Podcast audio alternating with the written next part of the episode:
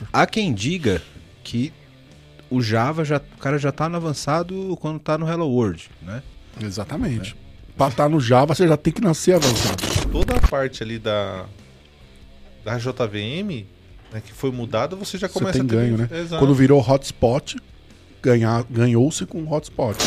O Spring, velho, é diferente dessas linguagenzinhas mequetrefe que você usa. Cite linguagenzinhas, minha Ah, cara, você já começou falando aí de umas não sei o quê. Pitão, com- pitão. É, Cara, é um bet. Cara, no final Sim. é, é um bet. Mas ele é gatilhado em runtime. É isso que eu quero dizer. Eu tenho esse cara que vem de fora, eu entendo. É a mesma coisa.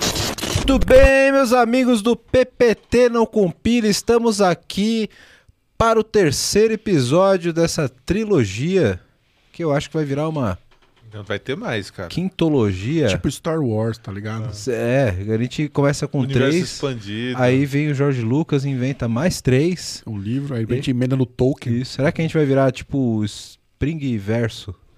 Spring Verso.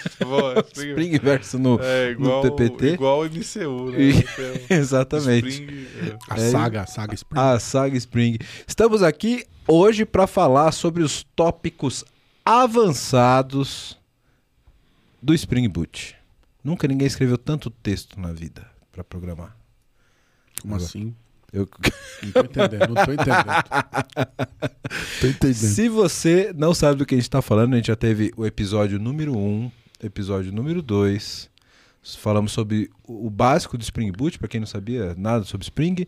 Falamos sobre um episódio mais produtivo, sobre o uso ali do Spring Boot. O, o, o cartão vai estar desse lado aqui, ó. Arquitetura hexagonal. É, isso, exatamente.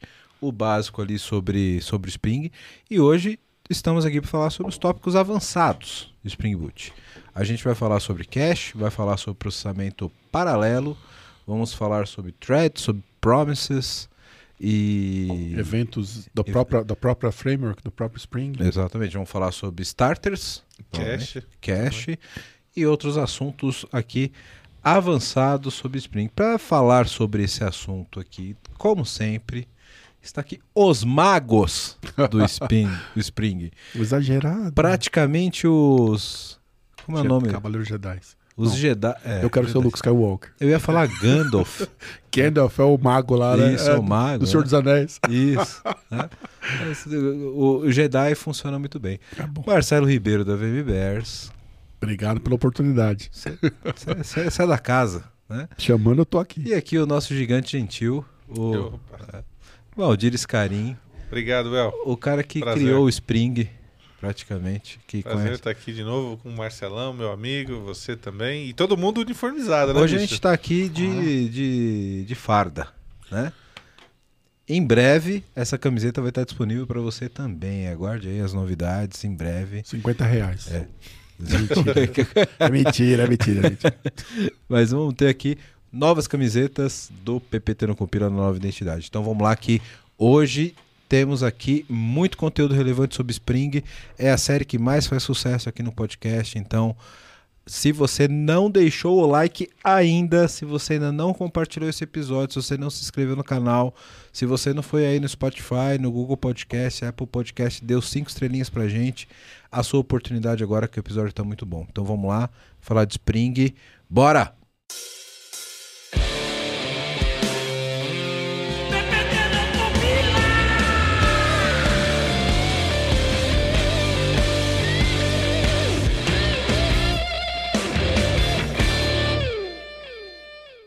Ô, ô, Well, Marcelão, Opa.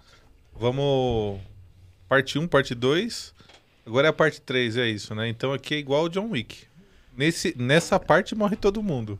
É, é, é assim no John Wick? Eu não assisti, mas é spoiler. É, é que eu- Alguém, alguém falou. Alguém falou. Já me disseram também. Eu nunca assisti. Você acredita, você acredita que eu também não assisti John Wick? Quanto- Quantos John Wick tem? Por enquanto, tre- quatro, quatro, Quatro? quatro. Mas como é que pode ter o quatro se no três morre todo mundo?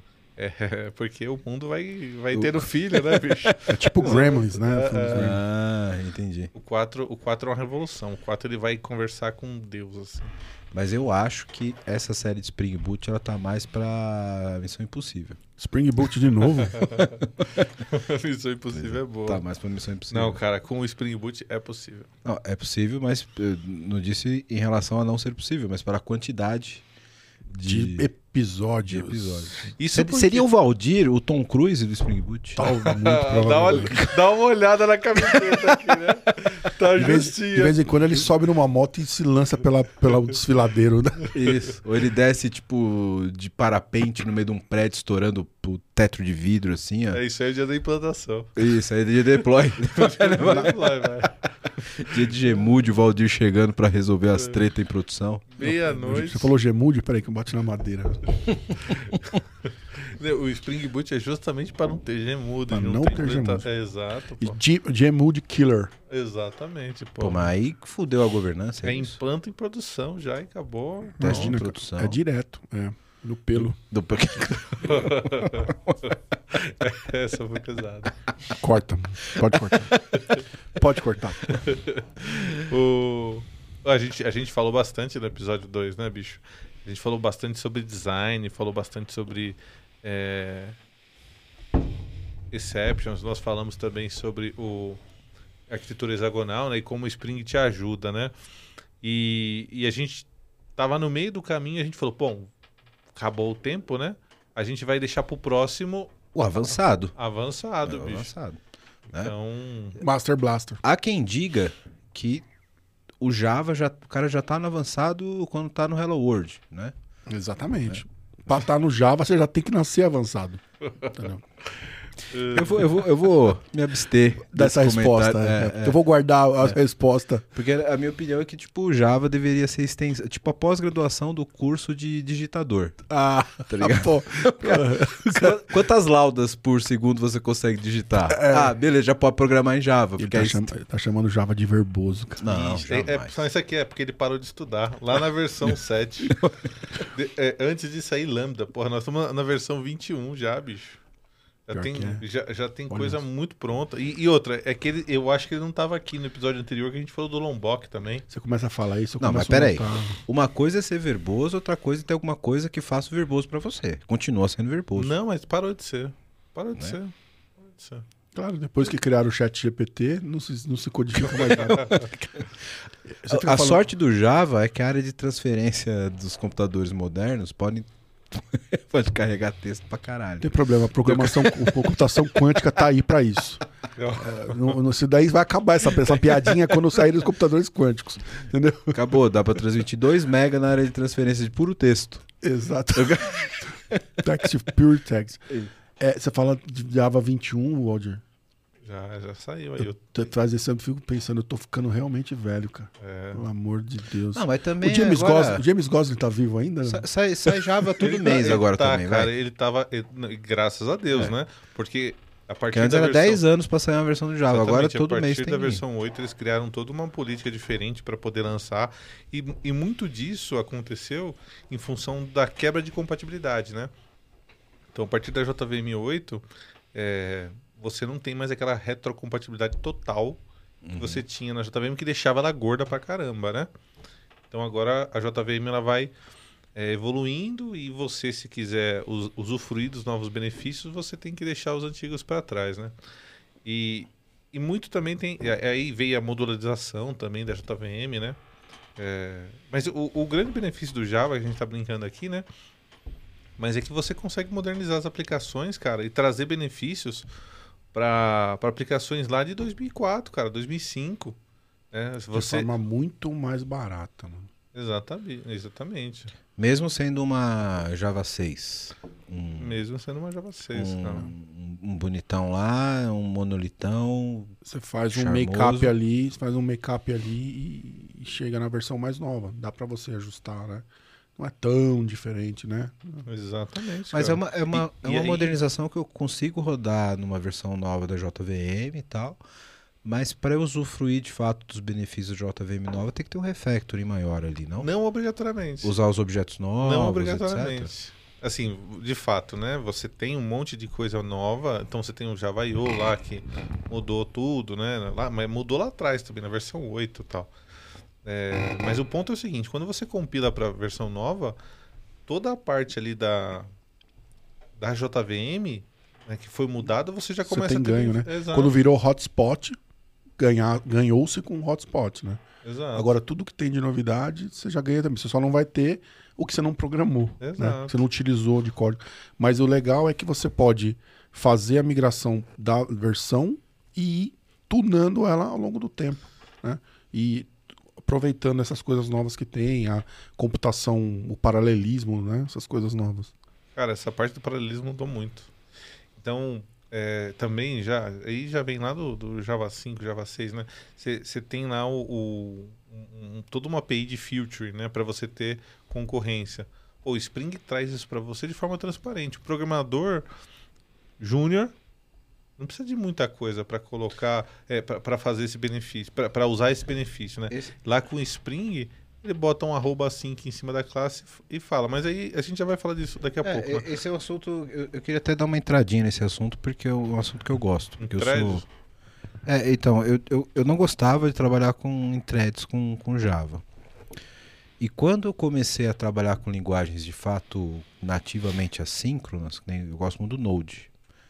Eu, você, vê, você vê que eu sou um cara meio putinha pra, pra, pra, pra linguagem, né? Eu sempre fui muito cara do Python. Quando eu comecei a aprender Node, o meu coraçãozinho já bate. Esse episódio aqui já vai sair com um disclaimer lá, né? 18 anos pra cima. vai- É, é. Se- deixar o meu, pelo menos. Pois é, vai, vai É que eu peguei carona no assunto anterior aí. Então eu, eu, eu- eu- hoje meu coração bate forte ali com o Node. Justamente por trabalhar muito bem com as promises e, e, e com a, a questão assíncrona natural do próprio JavaScript, né? E tá próximo disso de trabalhar com promises no Java ou, ou é, exa- threads? exatamente igual. Assim, é uma promessa que vai ser executada Uhum. numa thread paralela, né? E pro- para o programador, é, então assim, né? Aí já, já começa, a gente já tá no terceiro episódio, né? Então a gente já falou bastante sobre beans do Spring, né? Mas um segredo muito grande é você saber usar os escopos dos beans. Então você precisa saber se você tem um bean que é singleton, você tem que saber se você tem um bin que é, é prototype, se você está numa aplicação web, você tem um, um, um bin que é escopo de request, de sessão, né? E o que, que é isso? É, o, é você está gerenciando o ciclo de vida daquele objeto. Então, se ele é um objeto singleton, aí a gente está falando daqueles padrões de, de- de desenvolvimento é, orientado a objetos. padrão. Exato. Que ele, a, a instância dele vai ser compartilhada, né? Então tá bom. Aí quando você está usando uma promessa, você tem que saber que você vai estar chamando esse cara e aí, se você estiver guardando variável naquele, naquele bin, Você corre um risco. é, você corre um risco tremendo. Na verdade, de vai, uma- não é nem risco, é, certeza. É, né? certeza. Vai dar merda, entendeu? É, porque se, se você tem um singleton e você tem um processamento paralelo em relação a isso, é, é, vou, vou extrapolar aqui, talvez numa heresia de comparação, mas é como se você estivesse trabalhando com uma variável global compartilhada ali, né? Hum, Exatamente. Porque é um isso, objeto exatamente que isso. ele tem um estado único para várias promessas rodando ao mesmo tempo, né? E tá certo e tá errado depende do teu algoritmo, né? Sim, então exato. você tem que. Você tem que problema entender o problema. É Ah. que quando você. Tô falando isso de programação no geral, talvez Ja- não sei se no Java é assim. Mas quando você dispara várias promessas em paralelo, você não tem garantia da ordem que elas são executadas, né? Então, se o que você está guardando naquele singleton, ele depende de uma sequência de, de, de, de cálculo e, e de guardar valores, você não tem garantia se a sua thread número 1, do 2 ou 3 vai ser executada e, e vai afetar o resultado que você tem naquele singleton que é uma instância única, né? Perfeito. Então é exatamente isso, né? Então você está falando do algoritmo. O algoritmo, o cara precisa entender o que ele está fazendo para escrever um algoritmo que possa fazer uso de concorrência, né? E aonde que o Spring vem? A gente está falando do Java, a gente está falando que a JVM faz muita coisa. E o Spring vem para facilitar essa, a, a- a utilização do desenvolvedor dessa capacidade, né? Como ele faz isso? É, primeiro, o Spring ele dá para o desenvolvedor um task executor né, é, padrão. Então, o task executor é nada mais nada menos que um pool de threads que vai executar é, esses, essas promessas que a gente está falando aqui, né? É, você tem lá nesse Task Executor um conjunto de promessas que você pode colocar. Ele inicialmente começa com limite, mas você pode colocar sem limite e tudo bem. Mas um outro ponto importante é: será que eu quero que as minhas promessas de vários assuntos diferentes concorram pelas threads, pelo pool de threads? Ou será que eu quero ter pools de threads diferentes para assuntos diferentes? Então, um exemplo. E dá para antes de você terminar o raciocínio, dá para priorizar os pools? Porque no fundo tá, tá todo mundo tá. rodando as mesmas JVM. Você fala que esse pool vai ter 5 threads, o outro pool vai ter 29. Você diz quantas threads por pool, né? Não, mas tudo bem. Ó, vamos supor, eu tenho separo, tenho duas threads, uma rodando para um domínio e outra rodando para outro domínio. Beleza. Beleza? Aí eu posso ter 10 threads em cada em cada domínio. Dentro de cada domínio, elas vão concorrer entre si. Perfeito. Beleza? Mas eu posso dar prioridade para um pool? Você pode dar prioridade de várias formas diferentes. Uma que eu estou te falando aqui é você diminui a quantidade de threads. Você Não, diminui mas... automaticamente na, na média, que ele vai por uma média. Eu tenho 10, o de 10 vai ter mais tempo de processador do que o de 3. E tem outras formas mais grosseiras, por exemplo.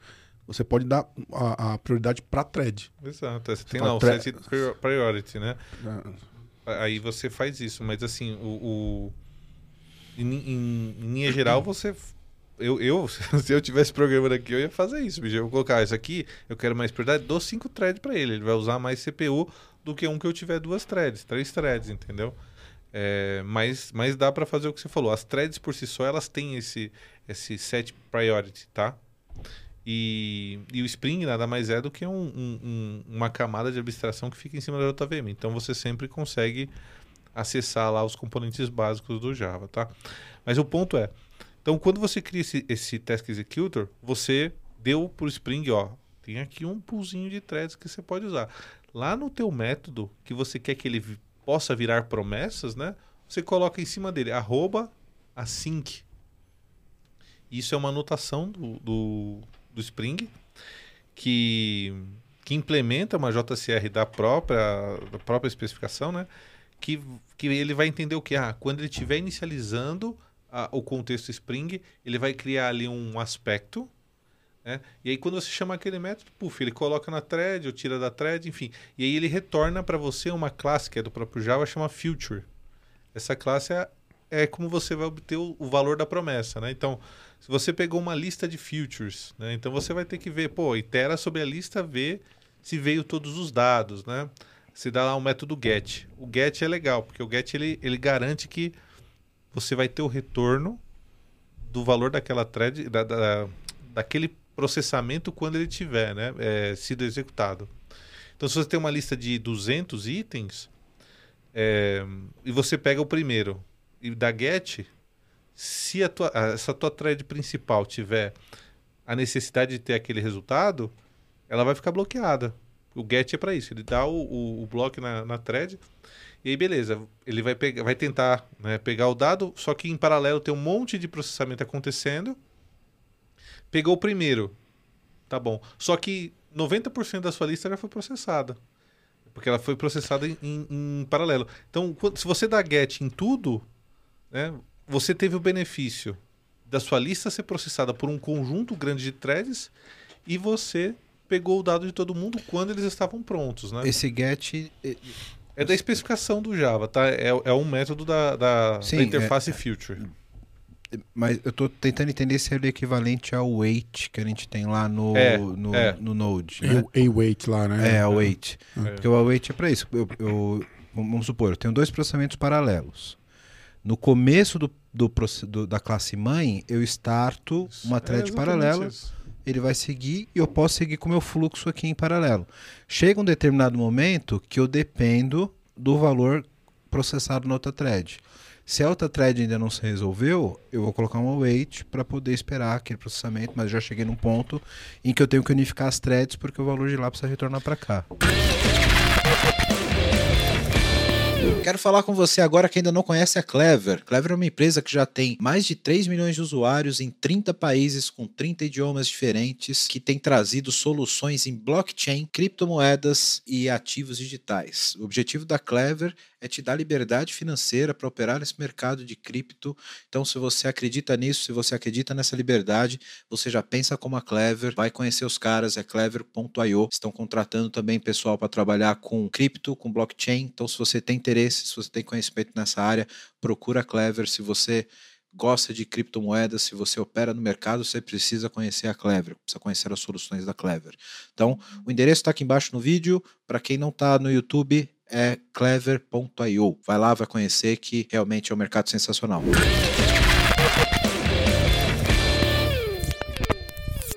É, agora, olha só como o design é fundamental, né? Então a gente falou de um caso simples aqui, que a gente vai lá, pega três assuntos diferentes, dispara papu de três diferentes, no final você faz o fork ali, né? Você junta Isso. tudo, puff, processa, né?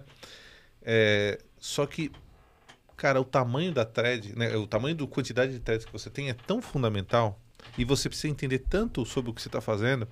É, tem um cenário de produção que eu vivenciei, tá? Numa empresa que nós trabalhamos aqui no passado, de um, de um, de um microserviço que ele retornava mais ou menos 700 requisições por segundo. Tá? Segundo? É, acho que era segundo, era minuto. Não, acho que era segundo. Não, acho que era minuto, é. Dava tipo 12, 13 por minuto. Sei lá. Era assim, era ah, bem grande, tá? E, e aí, como é que o programador tinha feito? Cara, ele recebia os requests do, do REST, aí tinha lá o processamento né, do, do- do código, e ele pegou e, e falou: Ah, eu vou criar uma classe singleton né, dele que gerenciaria um pool de threads. E aí, todo mundo que chegar faz o seguinte: manda essa, esse pool de threads executar meus processamentos. E aí, depois eu pego o resultado e continuo processando.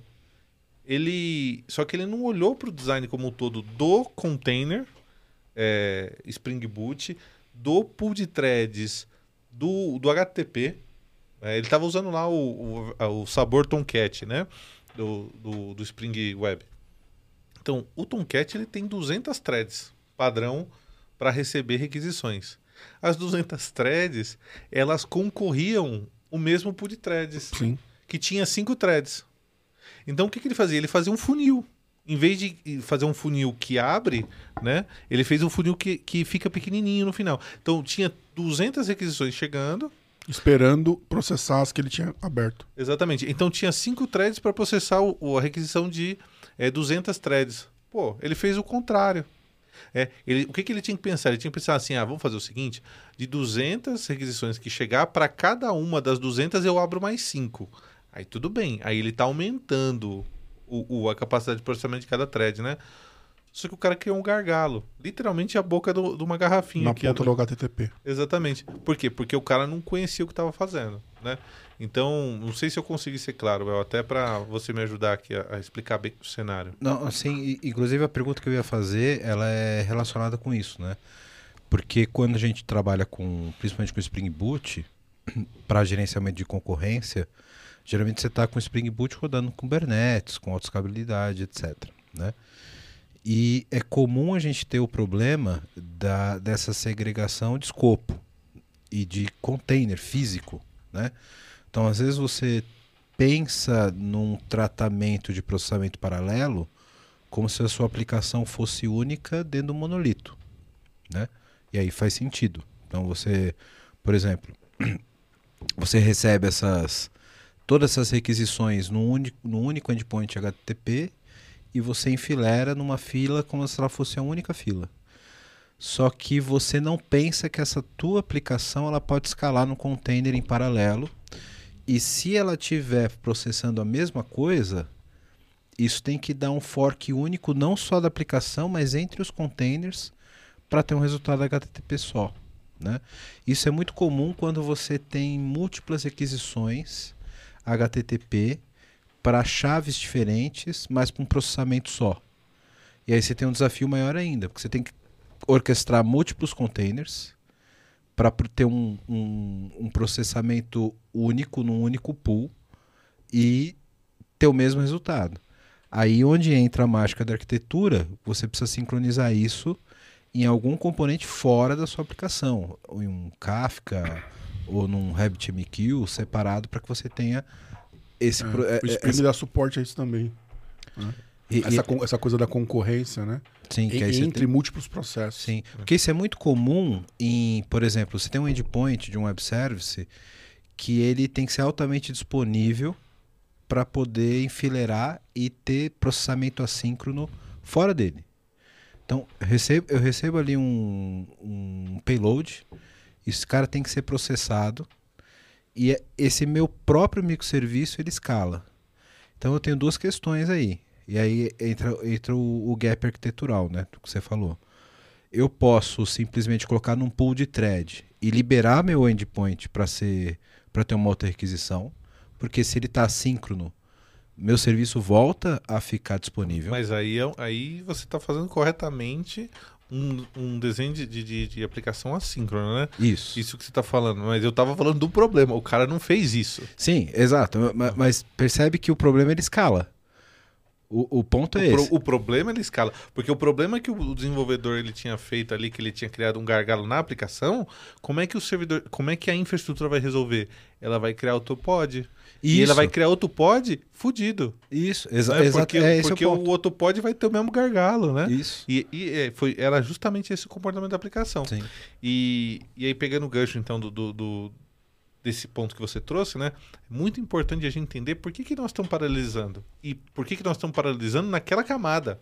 Isso. Porque a, a arquitetura nova, né? Ela já dá para a gente a capacidade de, de paralisar na infraestrutura, que é o tal da escalabilidade, né? Só que na aplicação, a gente, a gente tem que pensar, pô, eu vou paralisar para quê? Vou paralisar porque eu tenho um monte de waiting que eu tenho na, na- em algum acesso a recurso externo, banco de dados tal. E para que, que eu vou deixar o meu processador parado esperando coisas? Então eu paralelizo. Né? Então, o, o cara que está escrevendo o código ali tem que saber disso. E, e nesses casos, por exemplo, um, um caso que eu acho que as pessoas usam muito mal o arquitetura síncrona Ah, e paralela é. Webhook. Nesses casos, por exemplo, você pode ter um, um microserviço que é esse cara que recebe uma requisição e é muito comum você ver o cara receber essa requisição, ele coloca numa, num thread pool a requisição numa outra, num outro serviço que ele vai pegar e vai devolver depois para um outro cara. Então ele libera o processamento para continuar recebendo HTTP, esperar o processamento da requisição que ele vai fazer e devolver depois num outro endpoint, né? E quando você pensa numa aplicação só, é, isso é fácil de você resolver, porque eu tenho lá uma aplicação, ela recebe, libera de novo o processador para receber outra, enquanto eu espero o resultado de um outro HTTP para poder postar de volta no meu webhook. Mas quando você olha isso para escala, isso fica ingerenciável. Por isso que a gente usa uma arquitetura distribuída baseada em fila e streaming. Porque aí eu posso criar N pods, que são os pods que recebem esse tipo de requisição. Ele põe numa fila e acabou. Acabou o problema dele. Ele pode escalar quantas vezes ele quiser. Ele não tem que ficar com a conexão assíncrona ativa para ele mesmo ser o responsável por fazer aquela requisição de volta. Então ele pode pôr numa fila. Nessa fila eu vou fazer um outro cara, Um outro processo que vai ser responsável por um outro processo que vai ser responsável por fazer uma outra requisição. Esse cara é assíncrono e esse cara devolve para uma outra fila. E aí eu tenho um outro cara na borda que pega o resultado e leva para onde tem que levar. É, Justamente por questão de pode escala. ser, pode né? ser, de uma certa forma, ser chamado de evento isso aí, né? Um- Isso, exatamente. Porque aí você pode ter um exército de 50 pods na frente e aí você pode ter um único thread pool por trás gerenciando o processamento dessa fila, né? E você pode dar escala para o cara que está lá na frente. O cara que está fazendo frente com o API Gateway, que é o cara que tem que escalar.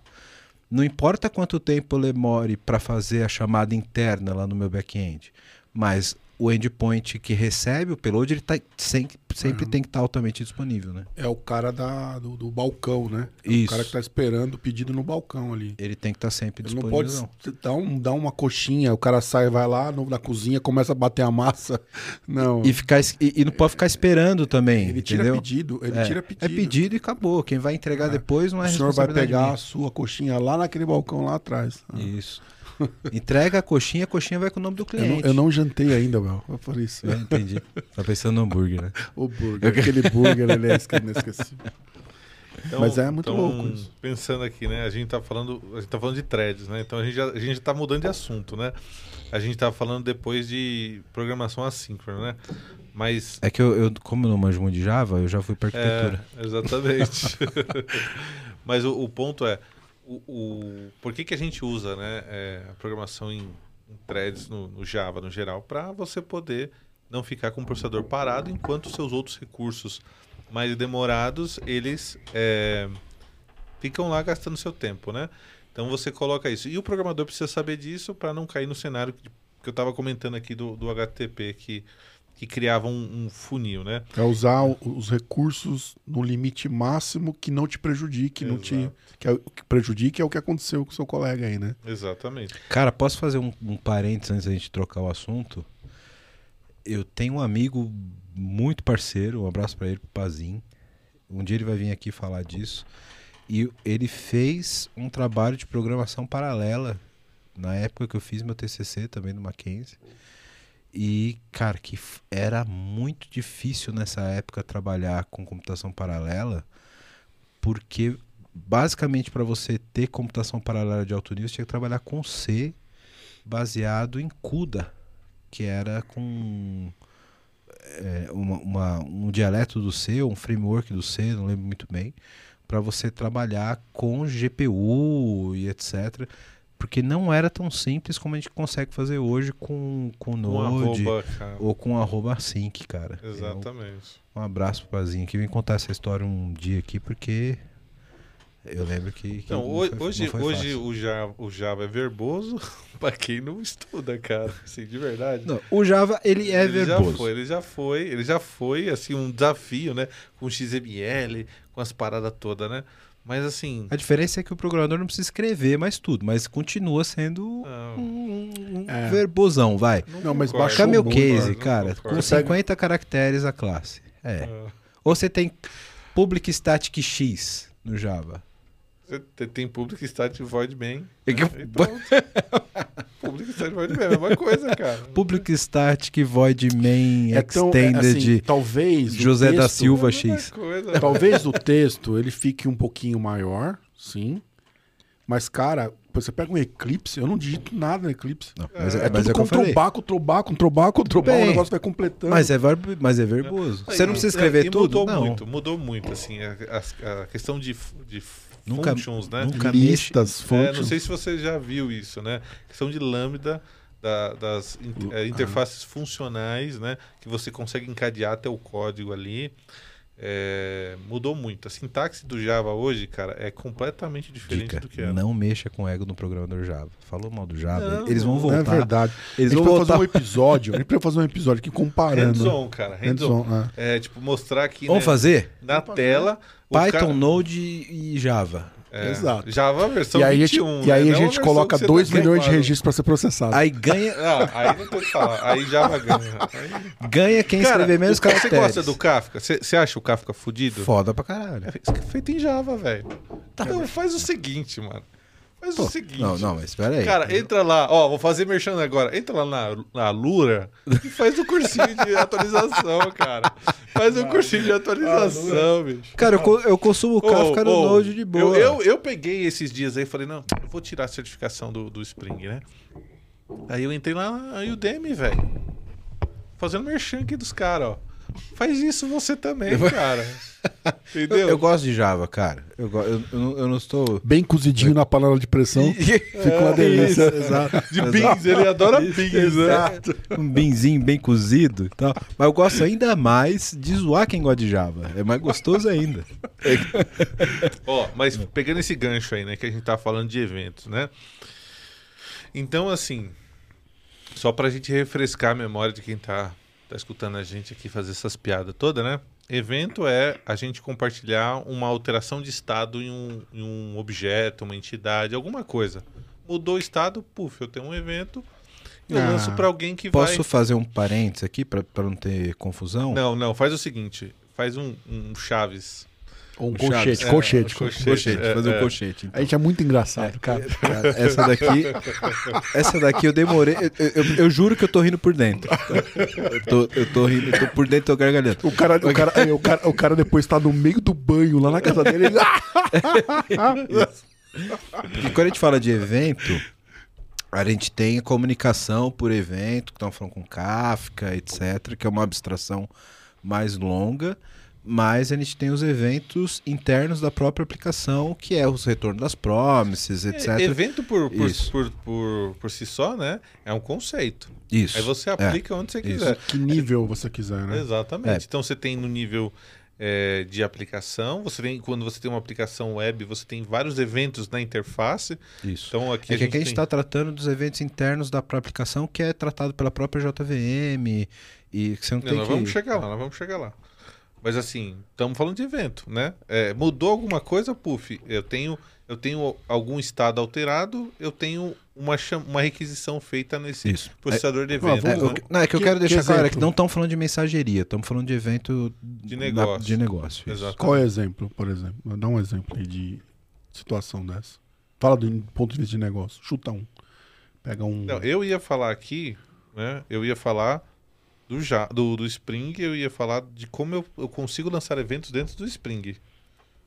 É que você deu o conceito de evento, né? Para a pessoa saber que a gente está falando de eventos no geral, né? E aí eu tenho a possibilidade de falar de evento de negócio. Então, o evento Ah. de negócio é o seguinte: mudou o estado da pessoa, né? A pessoa Hum. foi cadastrada, a pessoa estava lá como aguardando validação, aí ela foi validada. Puf, é um evento novo, né? Nova pessoa. Nova pessoa foi lançada. É, eu Não tenho- importa o gatilho desse evento. Não importa o gatilho. Poderia ser, inclusive, uma mensagem Kafka, onde eu tenho um subscriber que ga- gatilhou esse evento dentro da É, aplicação. nesse Isso, caso da isso é pessoa, evento. normalmente é um programa COBOL. Agora, pode ser, por exemplo, uma tela. O cara estava fazendo o processamento da tela, a tela deu um erro. Um, um evento foi lançado, né? Deu um evento de crash lá, o JavaScript sabe receber isso. É, então a gente está falando de eventos, mesmo conceito, aplicado em tecnologias diferentes. E aí, puxando o gancho aqui do Spring, ele tem isso. A JV, a- a- o, o Application Context do, do Spring, ele tem um, um mecanismo interno que ele te dá eventos. Então ele, te- ele tem um evento assim, a aplicação inicializada. Aplicação é estado de erro. O próprio Spring, O né? próprio Spring tem Monstro uma demais, máquina né? de eventos que te ajuda a fazer é, esse processamento interno ali de objetos, né? E você pode usar isso. Então tem lá uma interface chamada Application Event que você estende, né? E, e você pode atachar essa, esse, essa classe a um evento que aí o, sei lá, o, teu Spring Boot Starter Kafka lê lá do Kafka uma mensagem e dispara essa mensagem. É, dispara essa, essa- esse processador, né? Ou eu posso ter listeners do- desses eventos ali dentro. Né? Vários, né? Você pode ter ah, vários objetinhos dentro da sua classe, do, do, do teu Spring Context que fica escutando esses eventos, né? Que é o que a gente chama de programação reativa. Né? A aplicação ela reage aos eventos que ela mesmo produz ali do, do, do, do próprio, do próprio contexto onde ela está inserida. Né? Então, eu vou gerando eventos e eu não preciso ter uma. Como a gente chamava do paradigma? Não é impositivo, cara. Declarativo, Não, declarativo não, era. É o contrário de declarativo. determinístico. Não. Não. Volta. Dá um, procura na internet, corta isso daí. Vamos procurar na internet. O contrário de. Vamos procurar aqui.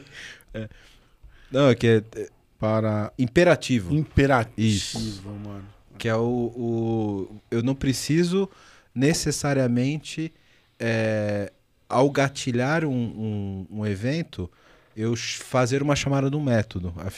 Eu já tenho declarado de forma reativa o que fazer quando aquele evento é declarado. Né? Então, eu já tenho uma reação esperada a um determinado comportamento, né?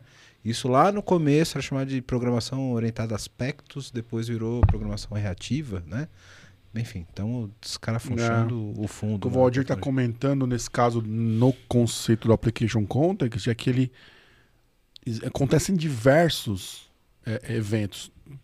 Assim, um bin ele não aparece lá simplesmente. Tem um tem before bubbles, eu não lembro o nome dos eventos.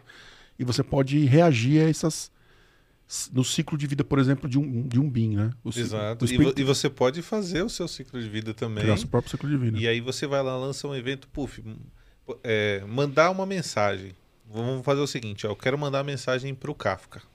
A minha aplicação, em vez de eu criar lá um um- dentro do, do, sei lá, no meu repository, né, uma mensagem que vai lá para o Kafka, eu posso lançar um evento, ó, mande para o Kafka. Quando? Quando, quando der. Eu, des- eu desconecto a thread, faço o que eu tenho que fazer e aquela mensagem foi para o gerenciador de eventos do contexto do Spring e aí ele vai ter alguém que vai, vai ler esse, essa, esse evento de mandar a mensagem e vai mandar a mensagem. Ou gravar log, né? Quantas vezes você tem lá um processamento que ele, ele é crítico e aí no final você precisa gravar uma mensagem de log em algum lugar. E aí, poxa, será que o log faz sentido eu esperar, é, eu, eu onerar minha thread principal? Será que eu preciso colocar um arroba assim? Que às vezes eu não quero nem fazer desse jeito. Eu quero botar um evento, ó. Grave log em tal lugar. Pronto, ele vai gravar, né? Para um evento, a natureza do evento ela é naturalmente assíncrona. né? Exato. Então alguém vai capturar isso, desde que você tenha declarado Exato. esse list. Senão ele vai pro limbo. Senão ele vai pro, pro espaço. Não, sei lá, né? um- E aí lá você tem a lógica de no persistência. lá momento, no... no momento antes da thread cair fora, por exemplo. Captura ali e ali entra o log, por exemplo. né? Inclusive, isso é bom porque no final do processamento da sua thread principal, o evento foi disparado e você não, não perdeu aquele, aquele evento. Aquele- Ele, ele vai. se- Mesmo que a sua thread principal ela morreu e ela disparou um evento, mesmo que a lógica do processamento daquele evento ele não tenha sido exe- executado, ele está lá no pool e ele vai rodar. né? Exato. Então a gente, a gente trouxe aqui o mecanismo do Spring, né? A gente tem um exemplo é, que uma outra tecnologia usa também, que é o Kafka. Né? O, o Spring Boot Starter usa isso para trazer mensagens do Kafka para dentro dos objetos do Spring. Eu já usei isso também para falar de objetos do Redis que foram é, expirados. O Spring Boot Starter do Redis, ele lá conectadinho no Redis, né? Ele recebe uma notificação, puff, tal objeto foi é, expirado. Aí como é que como é que a sua, a sua classe vai, vai processar esse dado, né? Também é um evento. Então sua classe vai lá, estende de um, eu esqueci o nome da interface, né?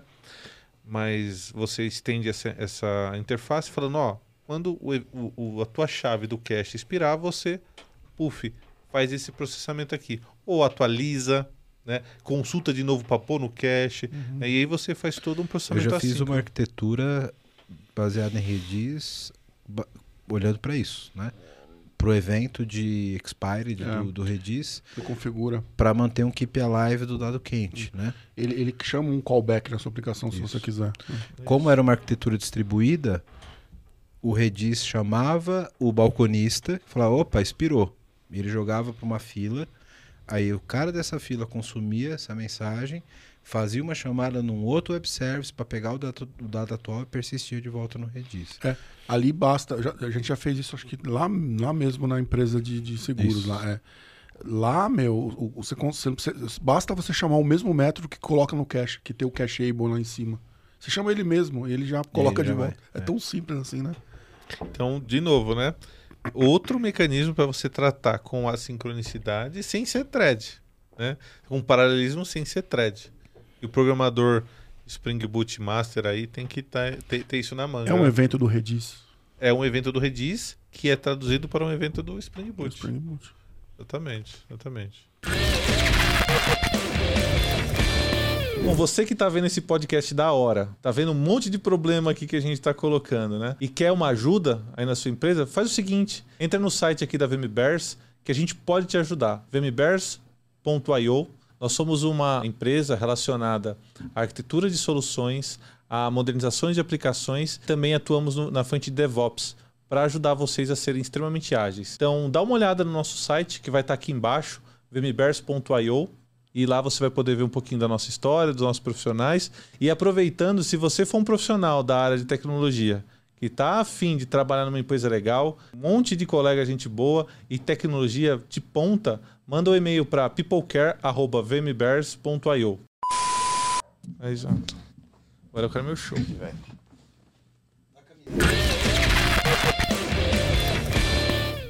Já que a gente falou do Redis aqui, desse movimento de manter o dado quente em cache, etc., que outras características que o Spring tem para tratar com cache? Cara, cache pro Spring é. Sai é, na urina. É transparente, cara. Vai ser 18 mais mesmo esse episódio. É 18 mais. É. Esse é um termo médico. Os médicos usam esse termo. Sai Sai, na na urina, urina. exato. Não, cara, porque, assim, porque realmente sai na urina. Sai na urina. cara, pro Spring, velho, é diferente dessas linguagenzinhas mequetrefe que você usa. Cite linguagenzinhas Ah, mequetrefe. cara, você já começou falando aí de umas não sei o quê. Pitão? com- Pitão? É, cara, essas mequetrefe que você usa, cara. É, não é linguagem, é script. É, É, é, interpretado os É. negócios. Aí o JVM não é interpretado. Não, você, você tem o, o bytecode. Oh, o bytecode é o jeito mais bonito de chamar a linguagem interpretada. Depois ele ali, ele, ele vira código nativo. Ele é compilado em cara. nativo. é. Nativo, Em tempo de sim. execução. Sei. Meu, assim, É sério, Wellington. sério, Eu nunca vi um java.exe. Então não é nativo. Continua. Vamos fazer isso no Acabou. próximo episódio. Acabou agora Não, aqui, nós vamos fazer isso no próximo grau episódio. VM. Grau VM EZ. Versão, a, a parte 4, a gente vai fazer igual o, o, o John Wick, velho. Vamos Hum. passar a faca. Passar faca em todo mundo, velho. Então fique. Vou atento. furar vocês e vai puxar inteirinho, cara. Eu- eu- Sacanagem.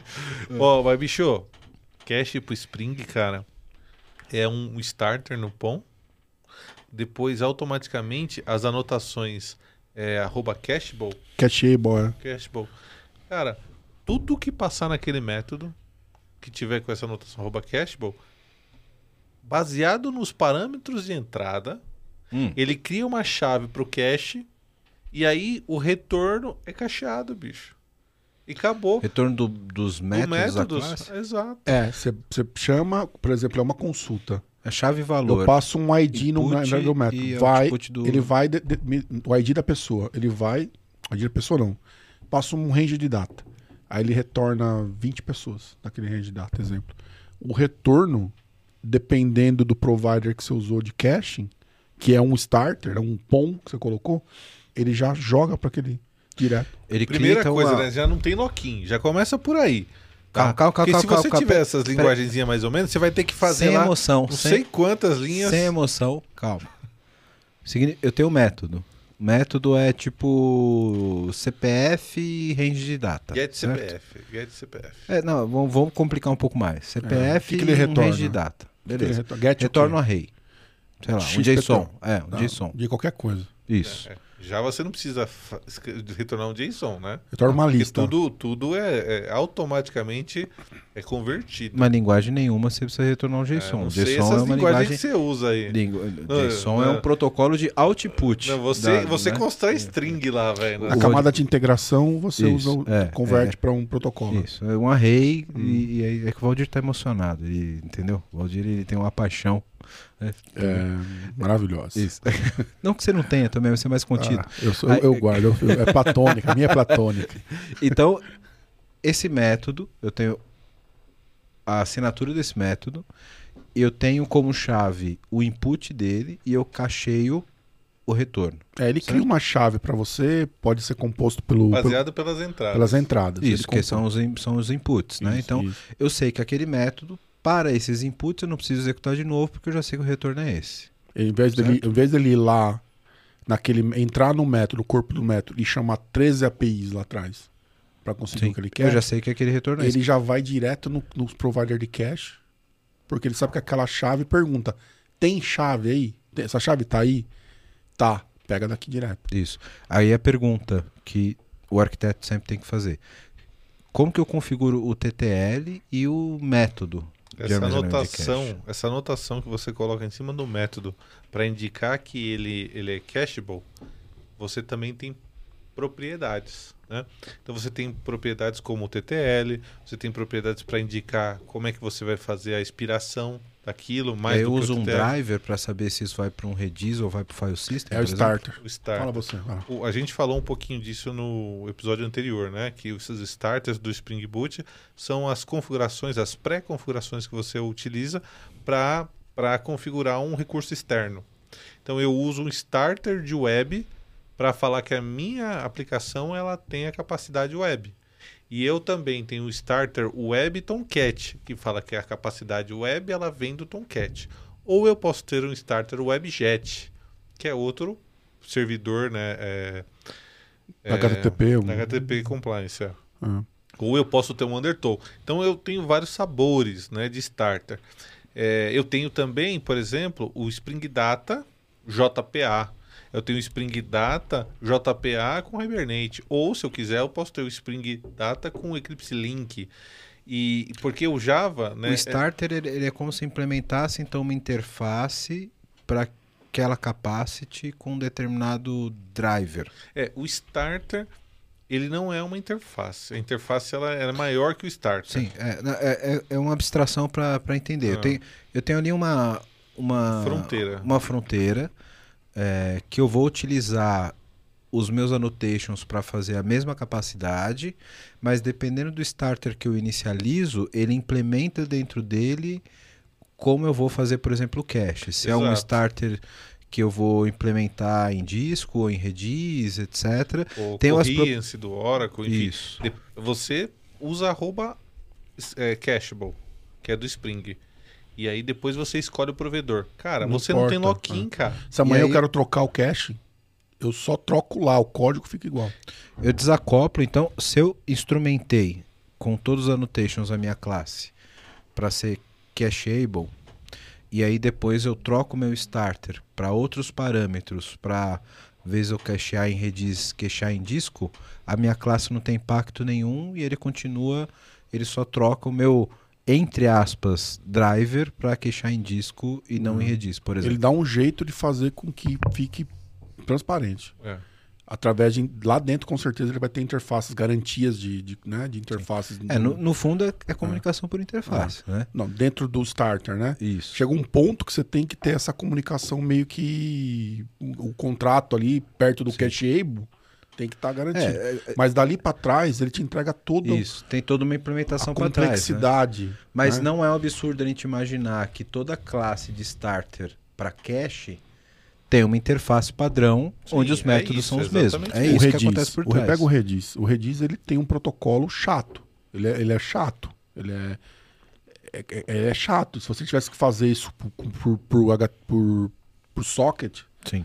Seria complicado. Ele, ele já te entrega pronto. Botou uma linha de. né, Mas o starter do Redis ele implementa uma interface padrão de cache que tem do lado de todos os- dentro. É, É, para para É abstrair isso, né, Valdirzão? O que você acha? Exato. Faz sentido, né? E assim, pro programador, cara, faz nada. Para ele, pro programador, se ele, se ele quiser o sabor default, né, o baumilha, ele é arroba cashable. Ah, quero dar uma, uma, uma melhorada. Porra, vai lá e Estende. Não, ele, nem precisa estender nada não, bicho. É, Você te cria uma classe chamada Bananinha Configuration, que é sua, é da tua aplicação. Aí você coloca lá em cima um arroba configuration. Aí o Spring sabe, pô, essa classe aqui ela tem que ser inicializada lá no começo do, do, do, do ciclo de vida dos beans, né? E aí ela vai, ela tem algumas é, o Spring é todo baseado em objetos que você joga lá no, no contexto. A gente também falou disso aqui no, no na parte 1, né? Quando você cria lá um- uma configuração que você quer, você joga para o contexto. Ó, essa aqui é uma configuração do meu, do meu Redis. Aí o Spring ele vai automatic, pegar, automaticamente pegar aquela configuração e, e configurar a sua comunicação com o Redis. Você intercepta o padrão do Redis que tinha sido colocado no Exato. meio do caminho, intercepta ele, altera, Altera ele e o deixa ele voltar para deixa ele voltar pro contexto, deixa ele voltar pro, pro, pro caminho feliz dele, né? Exato, cara. Então, assim, o Spring ele trouxe isso também, né? É, o Spring Boot ele trouxe isso. É, a capa, a valor, valor default. Tudo tem valor default, cara. Ah, quero pro banco de dados. Poxa, você só precisa dar o IP, usuário e senha. Acabou. Mas tem que selecionar o driver para saber qual que é o, Não. o banco que eu estou conectando, Não. certo? Pro caso Ou do isso é banco de starter? pro, pro caso do banco de dados, né? A, as interfaces do JDBC elas são extremamente bem definidas. É, Aí o starter seria um JDBC. Exato. E aí o driver do banco é uma propriedade JDBC. certo? Exatamente, é isso. Tá. Então, nesse caso aqui, ainda é muito mais abstrato ainda, Sim. né? Agora, no, no caso do, do cache, aí você já tem é, um pouco mais de, de, de interfaces do Spring no meio, tá? Sim, porque no cache a gente tem mídias diferentes. Eu posso ter um cache em banco, pode um cache É. em disco, um cache em memória. Exatamente. Né? Então. é- eu Rola até ter- isso, né? É. E localmente, no, no desenvolvimento, você pode colocar o cache em memory. No, no- no- Ele vai pro, ele vai pro, quando ele cai no outro ambiente que tem lá no servidor o caching, ele já você, você não mexe no código. E ó, pra vocês verem como eu aprendo bem, eu posso fazer tudo isso atrelado aos profiles do Spring para iniciar. Por exemplo, eu posso ter um cache em memória em desenvolvimento e um cache em release em produção. E isso pode ser alterado configurando os profiles do Spring. Pô, Você certo? assistiu a parte 1, hein? Assisti, cara. Tem um podcast muito bom que eu gosto bastante, chama PPT não compila. Eles estão fazendo uma série sobre episódios sobre Spring e eu vi esses dias lá os caras falando Ah, disso. e, e né? que lado da cabeça que ele tem que clicar aqui? Eu não sei. É, é algum desses aqui, ó. Ele, ele, ele É, fez uma dancinha é, outro dia? A, É a dancinha do axé. É, ele pá, pá dos dois É, lados, é, cara. Mas é por aqui, ó. Tá aqui, ó. Pra quê? Aqui, né, É. produção?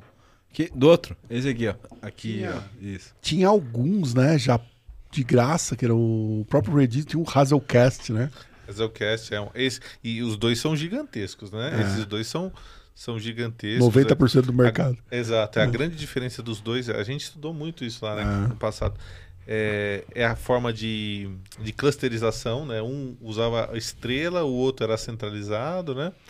É, mas tem o próprio em memória. Você tem lá um map.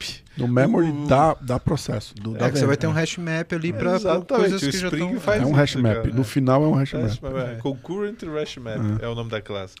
Ah, e, e convenhamos, em casos que você tem, tipo, processamento pequeno, etc., você só quer evitar, por exemplo, uma chamada HTTP a mais, bom, hashmap em memória resolve. Resolve, exatamente, cara. Eu acho que assim, o programador ele tem que ter essa, esse discernimento do que ele está Se fazendo. você tiver uma única processo, né? Porque as- aquele caching, às vezes, você quer que ele seja utilizado entre vários processos, né? A gente teve esse problema lá. Você não lembra disso? Eu lembro do, Dar, do Dario, tô falando do Dario que teve aqui. Dario teve aqui. Você lembra do Dario? Qual que é o episódio, Dario? Do cara, aqui, Foi ó. uma aula, hein, Isso, bicho? esse É. aqui, ó. A gente Uma falou aula sobre, sobre, cloud, cara. Move to Cloud. É, a de- é, faça do jeito certo, né? Move- indo pra, pra cloud do jeito certo. Eu assisti inteiro. Ó, Poxa vida. usar esse braço aqui, ó. ó. Teve, teve, uma, teve um problema desse que acabou ficando no. A produção no- fica doida. Ficou, fica- acabou ficando no, no- no- no- na memória e por conta de serem múltiplos é, pods, né? é, deu problema. Então, é uma, a opção desse do web, desse memory, é mais para desenvolvimento mesmo. Então, mas é o mesmo caso que a gente falou antes da- das próprias threads. Exatamente, né? exatamente. Às vezes, essa barreira entre a escala na, no contexto da aplicação e a escala nível infra tem que ser muito claro para o programador. Porque vo- você tem que fazer uma aplicação para ser stateless para poder ser escalável a nível de infraestrutura. Porque senão seu pod vai, vai escalar e se ele foi desenvolvido para ser uma aplicação única, monolítica, onde ele gerencia tudo o que ele faz, seja em cache, seja em threads, etc., você tem que imaginar que você vai ter um clone depois, velho. E isso já a sua unicidade de pool, de cache e de threads já foi pro saco. Já, Ah, a- já- aquela inviob. Inviabilizou. não, Inviolabilidade. inviole, i- isso aí que o Marcelo falou, inviolabilidade do seu pool ou do seu cache e, ou até o sincronismo do dado nessa parada já foi pro saco, né? Porque você tem um outro clone rodando do teu lado. Cache é muito fácil, cara, no Spring, bicho. É muito fácil. fácil. E assim como as outras capacidades que a gente tá falando aqui, Seguro. o que é difícil é usar direito. É usar direito, bicho. E aí, o Spring tem disso, né? Ele, ele te dá muita coisa, ele te dá ali a versão é, baunilha, né? Mas você precisa Você sabe de onde vem esse termo baunilha. Va né? vanilha, né? Que o pessoal fala do, do sorvete. lá. É, é, é, é isso mesmo. Tudo bom. Segue. Mas eu não posso falar em Não, português? pode, pode. O nome do teu, bebê- do, do teu podcast é inglês ou em português? Não, é porque tem um contexto. PPT, PPT does not compile. Isso. É que essa questão do baú, depois eu te conto offline.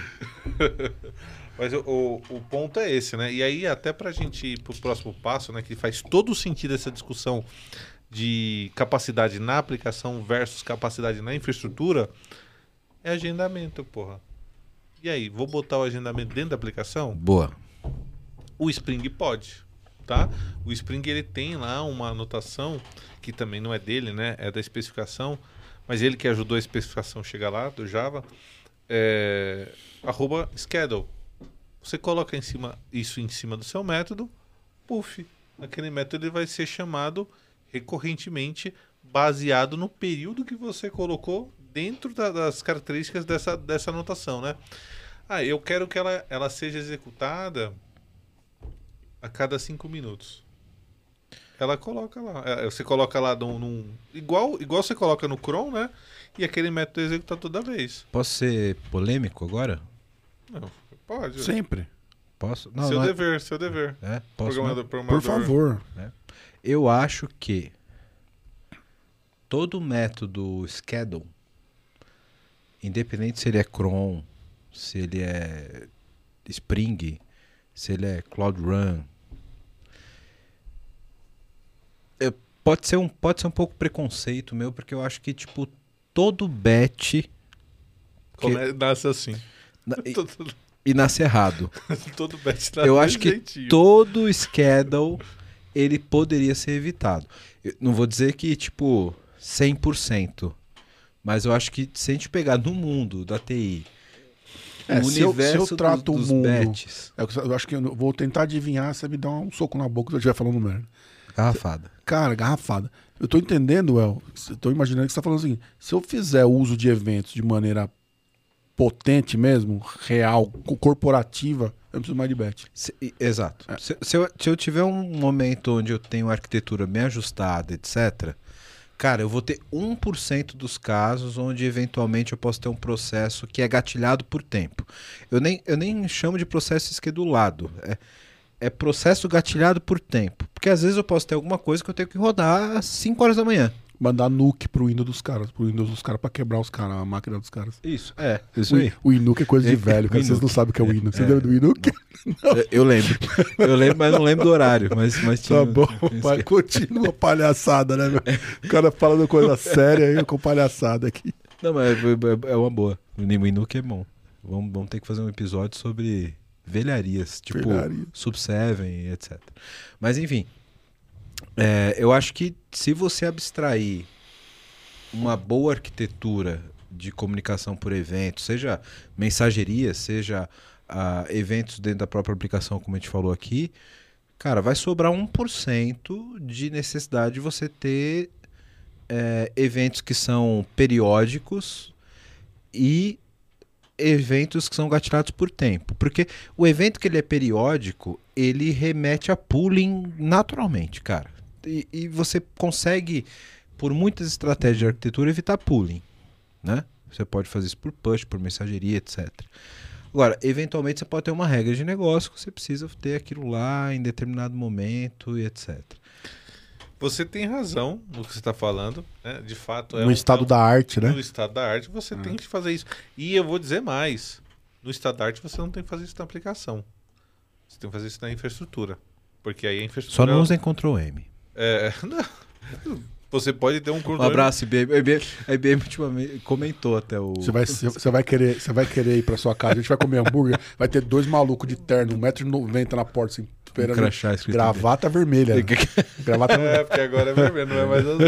Agora é- ele vai estar de gravata e chapéu e vermelho. chapéu vermelho. Red hat. Gravata azul e chapéu vermelho. É. É um híbrido. Mas o ponto é o seguinte, ó. Você tem razão, eu concordo com você do ponto de vista de arquitetura, que a gente tem que ir para o, o orientação eventos, né? Igual o Marcelo estava falando aqui. E, e você, né? Eu tenho um evento de negócio que dispara é, um processamento de vários registros e aí eu tenho que tentar trabalhar com esses registros no, melhor, no menor nível de granularidade, Granularidade. para que eu consiga processar ele e tudo mais. Tudo bem, concordo com você. Porém, todavia, no entanto, né, existem situações adversas que você precisa de alguma coisa que rode lá um período. Você mesmo falou do tal 1%, né? É 99%, como que é? 1% é vagabundo, 10% é Isso. vagabundo? Então, e, e aí o, o Spring traz né, uma implementação lá da própria Java, né? Que é o arroba schedule, que é toda uma configuração que você pode fazer para a tua J, pa- para o, o teu contexto do Spring que está rodando na JVM disparar um processo. É, e isso usa todos os benefícios que a gente falou aqui do processamento assíncrono, né? É, até o, o, o Task Executor você tem, também pode usar ele para processar essas, essas threads que são é, esqueduladas, né? É, e, e aí você vai ter outros problemas, né? Você vai ter a questão de vários... Se você está numa arquitetura multicloud, é, em cloud, né? E você tem vários containers num pod, todos os pods vão subir esse, esse processamento. O Spring, Naquele o momento. Spring tem suporte hum, pro schedule para garantir que só um suba. Que é o, usou isso, é o, é o Posso, Shadlock. posso ser o chato? É, é, a- é o framework Shadlock. Tô dando spoiler, né? Você ia falar isso, né? Mas o, o- Então, assim, você tem que tomar cuidado com isso, né? É, se você estiver lá fazendo o seu, seu programinha e tal, se ele tiver em vários containers, ele vai subir é, em todos os containers que estiverem ativos. E pior, né? Se você estiver usando uma escalabilidade do- dos seus containers, se naquele momento você tiver sete containers, vai subir em sete containers diferentes. Se tiver três, vai subir em três. Então, esse framework que a gente está falando aqui, o, o Shadlock, ele faz essa gestão, né? Mas ainda assim, a gente a gente tá falando né, um pouquinho disso. Talvez não seja no container que você tem que gerenciar isso. Você tem que levar isso para a infraestrutura. Então, houveram cenários que a gente precisou disso, a gente usou a, a capacidade do próprio Google lá, a gente usou aquele Google Tasks. Isso. E aí você bota lá um cron, ele dispara um, um- um evento, ele pode botar uma mensagem numa fila, a partir daí o teu, o teu pod vai Eu lá tenho- e lê isso. Eu né? tenho dificuldade de encontrar um caso de uso onde você precise ter um schedule no contexto da aplicação. Porque quando a gente está falando de uma transação atômica, Não, mas, cara, sabe o que, é? Calma, você, calma, Você deixa tá eu trazendo, deixa tá trazendo um problema para ser resolvido, é, talvez por empresas que tenham muito dinheiro. não, não, que não, tem, um- tem, não, que tem uma infraestrutura não, muito grande. Agora eu vou discordar. cara, às vezes o cara dar- tem um jarzinho lá rodando. Não, mas eu vou te E, dizer o e porquê. é uma capacidade que o Spring Boot tem, ou e, e que, a- que a- o vou- JE tem. Eu vou te dizer o porquê e vou usar argumentos que vocês mesmos usaram aqui agora. Não, eu, eu concordo. Eu não faria assim. Cal- Ó, por exemplo, eu tenho lá um arroba schedule, beleza? Se é um processo atômico, eu tenho que rodar um determinado método e tal às 5 não, horas da ele manhã. não precisa ser atômico, ele, ele precisa disparar um, comportamento. Não Isso, importa ó, o que seja. ok, ele pode ele ser. pode, inclusive, Posso ter um gatilho. Ele, ele pode disparar e colocar um monte de mensagem na fila e depois morrer. Beleza, eu posso ter um gat- um gatilho, beleza? E aí eu posso ter isso externo e disparar um processo. Esse processo ele pode inclusive escalar com vários pods e resolver um determinado problema. Aí, ok, é o contexto que a gente falou de ter um gatilho externo da infra. Agora, eu tenho dificuldade de entender dentro de uma aplicação onde eu precise usar o schedule que eu não consiga resolver com promessas. Esse é o ponto. Acho que são, Não, eu acho são, que não são são apartados, promessas, não são, são dif- promessas. é diferente. as coisas- É, é 100% diferente. Um schedule Uhum. é diferente de promessa. Sim. O schedule está mais para um, um, um Não, evento. são que, coisas o diferentes. processamento de um evento. Mas por que em determinado momento eu precisaria ter um horário e uma coisa fixa que eu não conseguiria resolver com uma promessa? Não, mas não é uma promessa, Hum. cara. Uma promessa ela nasce num processamento Síncrono. síncrono. Síncrono. Mas ela tem um processamento assíncrono. Mas a es- o schedule ele, ele nasce a partir de um momento, um instante de tempo. Sim, mas em que momento. Como é que eu disparo esse processamento síncrono que vai disparar o processamento assíncrono? Então, mas quem gatilha esse cara? Não, Ó, pensa assim, ó. corta a cerveja. Pensa assim. Não, pensa não, assim. cara. Não. É, é, pensa assim, é, o, o, o schedule, é, o cara, é um bet. Cara, no final Sim. é, é um bet. Mas ele é gatilhado em runtime. É isso que eu quero dizer. Eu tenho dif- esse cara que vem de fora, eu entendo. É a mesma coisa. Então, mas por que que eu criaria isso em runtime. Você tem e dois- não Porque na eu, não tenho uma infra. fer... porque eu não tenho uma ferramenta de infra que faça isso. Pô, mas tá errado. Você deveria ter a ferramenta de infra, então, pô. não, tudo bem. Você imagina que é um processamento tão pequeno dentro do seu escopinho ali. Eu não gosto disso, o Valdir já falou que não gosta também, assim como você também não gosta. Né, de pensar em fazer. A gente, quer, a gente gostaria de fazer sempre com. Porque aí, porra, você tem que manter a aplicação ativa pra fazer isso. Não, não é só pra isso. Às vezes o cara bota isso junto do web que tá lá. É. Eu já fiz isso lá. lá Pô, mas tá errado. Tá errado. Tá errado. Eu já comi toco de programador Tá lá, na época, lá na, na, na- na seguradora, porque aconteceu isso muito. Eu via isso, pô, mas web você vai roubar. Na hora que subir esse cara, você vai estar roubando é, recurso do web. Vou te um, vou, native, vou te dar, não, aplicações- vou, te, dar- vou te dar um exemplo de usar o schedule. Vem na cabeça aqui Stateless. agora. Ah, Foi quando eu Como é que você vai fazer um schedule numa Ó, aplicação que tem ó. que estar se ela tem que ser Vou stateless, te velho? dar um exemplo. Vou te dar um exemplo. Não tá pouco errado, não. Tá errado pra caralho. Ó, vou te dar um exemplo agora. Vou... Tomei esse gole aqui de cerveja e me veio esse exemplo na cabeça, hein? Vai dar um exemplo que tá errado. Pensa só. Não tem como tá certo. Eu tenho um, um cache central lá no Redis, tá bom? Eu tenho vários containerzinhos ao redor, tá bom? Eu preciso fazer. Não, é, eu falei diferente. Mas eu Tá precisava. vendo? Tá errado. É, eu, não, tem, não tem como pensar um jeito certo, velho. Não tem. O, o, o schedule ele pode ser alguma Alô, coisa. pessoal do Spring Boot. Clima esse porra desse schedule. Tira, fora. Só ajuda o programador a fazer só, bosta. Pode ser alguma rotina periódica para É. pra ajustar aquele, sei lá, um, É. algum objeto dentro da. da- Tem do- do- risco, Bota no Uhum. Kubernetes, velho. Não, mas eu, não- eu não gosto, eu também não gosto, eu não usaria. Bota no Não usaria. Kubernetes. Então, lá, lá aconteceu assim. Como é que tava real mesmo? Assim, tinha aplicação web, tinha o container dentro de um Kubernetes, e o programador precisava de vez em quando lá, não sei quanto tempo, ir lá na tabela, fazer uma lista e processar e jogar na outra tabela. O cara não queria. Eu fiz o desenho, pus no desenho.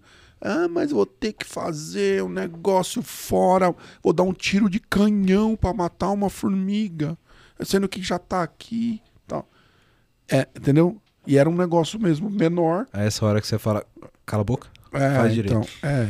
Mas assim, funciona, né? Funciona e funciona bem. Com esse risco aí, que se o cara É. vacilar, oito containers, oito batches junto. Não, e, e o problema é, tipo, cai o back-end e não roda mais batch. É Exato, isso. É isso. exato. Não é ruim, cara. Entendeu? Não é, não, é, não é a melhor opção. A melhor opção é isso que você falou no primeiro. Acoplamento. Que nem- a- Aí, por Mas exemplo, ó, isso aqui é antigo, hein? Vamos lá, a gente tá falando do, do- de uma capacidade que ela vem lá de 2000 e, e pouquinho, né? você tem lá um processamento, eu, não- eu não lembro Então, exatamente... O Kuber, o Kubernetes nasceu quando? Putz, Pra cara. você dar essa solução linda aí. 2000 e... Pô, eu tenho que saber a data Engenheiro agora? de obra pronta. Tenho que dois- saber a data agora? 2018. Sei Entendeu? lá, Ele do vem com 17, essa 18, sei lá. Lá atrás era Mas ó, diferente, a meu. mesma es- especificação, que você vai pegar o YAML lá do pod, tem um YAML pra batch. Não. Aí você pode que tem fazer- Isso aí? Quando que nasceu isso aí? Junto com o Kubernetes. É, Então, eu, você tá. mas o Spring Boot... Engen- Engenheiro de obra pronta. A última, a última versão do Spring Boot é de quando? Já tinha Kubernetes? Ontem. Então tá errado. Antes de ontem. Então eu tinha que usar o Kubernetes. quando a gente fazia esses negócios, não tinha trator, mano. Era no cabo de enxada. o cara arava, arava lá o. o. Bom, mas peraí, vocês estão Então- falando que não, porque o Spring é moderno, sei É, lá. é Aí agora, aí, quando, é- é aí o que quando é moderno, é é, moderno. Aí agora quando é, quando é velho, é porque era velho. Não, pô, não, eu tô falando que isso não, existe não, desde não. lá de trás. E, cara, o nosso objetivo aqui é falar de todas as armas que você tem no cinto de utilidade, certo? Até as erradas. Do Batman. Tá lá, Até- bicho, tá lá. Do Batman. Entendeu? Tá. Você vê aqui o cinto de utilidades, ó. Puf, A tá garrochinha, a garrochinha ali que tá ali, se precisar, você passar a mão, não tiver nada, você tá dormindo, ó, puxa a gaveta e tem uma garrucha dentro. Você atira, bicho. O Spring Boot é bom até pra fazer gambiarra. Exato. Ó, cara. O que mais temos aí? Ó, temos algum- alguns minutos. Olha, cara, o assunto de testes é grande. É melhor separado. Vamos É, fazer a gente pode um... fazer um só pra testes. Traz o Johnny, que o Johnny gosta muito. O Johnny falou cinco vezes sobre isso na, na- quando a gente tá falando do, do parte 2. E aí tem o Beyond the Future, né? Tipo, a gente, a gente tem um episódio inteiro pra falar de O que vem pela o frente. que vem pela frente, cara. Então, É, Temos Spring mais- Boot nativo na nuvem. exatamente. Cloud VM. Native Spring Boot. é, Eu quero- Não, Código nativo. Spring Boot já roda em serverless nativamente ou eu tenho que compilar um Docker com Spring Boot e rodar em. Lá na W, a gente já fez rodar, tá? A gente já fez rodar dentro de uma function lambda. O, Spring Bootzinho ali para inicializar Lá tal. com o framework, o, o serverless framework lá da AWS, né? Exatamente, Isso. é. Entra por aquela porta do AWS e ele sobe o contexto. é. Assim, não, não é uma Brastemp, Uhum. Né? Ainda porque a gente fez no modelo antigo. Ainda é ali. melhor rodar um Docker, né? Não. Não? Não, é, de- como serverless? Não, como serverless é melhor fazer Java puro ali. Java puro. Não, mas É. digo assim, eu quero, eu quero fazer uma aplicação Spring Boot. Ah, não, aí você eu consigo pode- rodar ele direto no Lambda ou ainda é melhor eu subir Então, você o já Docker e rodar consegue- o Docker no Lambda? Você já Conta consegue... a história toda. Conta É. a história toda. Você faz uma pergunta A, depois vai para C, depois volta para B, depois vai para Z. É pra saber a capacidade do convidado, se ele consegue Ah. perceber se tá qual né? contexto é. É. É, mas o ponto é o seguinte, ó. Vamos voltar para o início. Spring Boot é, na versão 3, né? Então hoje você está terminando ali a versão 2, está indo para 3. A versão 3 do Spring Boot ela é compatível com a versão 6 do Spring e ela já está baseada na GraalVM. Então você consegue ter uma compilação é, muito assim muito demorada, porque ele compila para a máquina. E aí a velocidade de inicialização desses componentes Monstruosa. são monstruosas, né? Então você já consegue ter isso com o Spring Boot e aí você ter é, uma velocidade assim é, de, de, de, de, é, milésimos de segundo. segundos para inicializar, né? Nanosegundo. Então tá bom. É, isso é uma coisa, tá? O que que eu e o Marcelo nós já fizemos, né, para testar, para brincar, tal. A gente já usou é, AWS Serverless com Spring Boot, sem essa capacidade. A gente usou é, a capacidade hot, é, não era, era, não era, era swap. Eu, eu esqueci o nome da, da- do parâmetro Ah, que você coloca próprio- lá Da própria Lambda, né? da própria Lambda.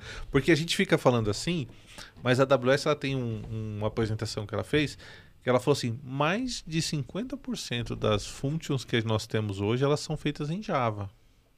Então ela criou uma capacidade que é a seguinte, você a- é, quando você inicializa a, a, a tua JVM, depois que ela está pronta, ela tira uma foto. E aí, nas próximas vezes que ela for entregar ah, um container com aquela com aquele código para rodar da do seu serverless, ela já pega a partir dessa foto. Ela, ela já pagou o tempo de inicialização antes da foto, entendeu? Sim, entendi. Então, é, isso, isso é uma capacidade da AWS. Então, a gente usou lá uma- um, um serverless com o Spring Boot desse jeito, era bem rápido. Tá? Mas aí é código puro que eu subo no- na, em Lambda para ser interpretado direto no, no- no- em Lambda. Não é um container que eu estou subindo para rodar em Lambda, porque o Lambda ele consegue processar código e container, certo? Isso, no Lambda, ele tem as linguagens que ele consegue rodar. Isso. Lá tem o Java.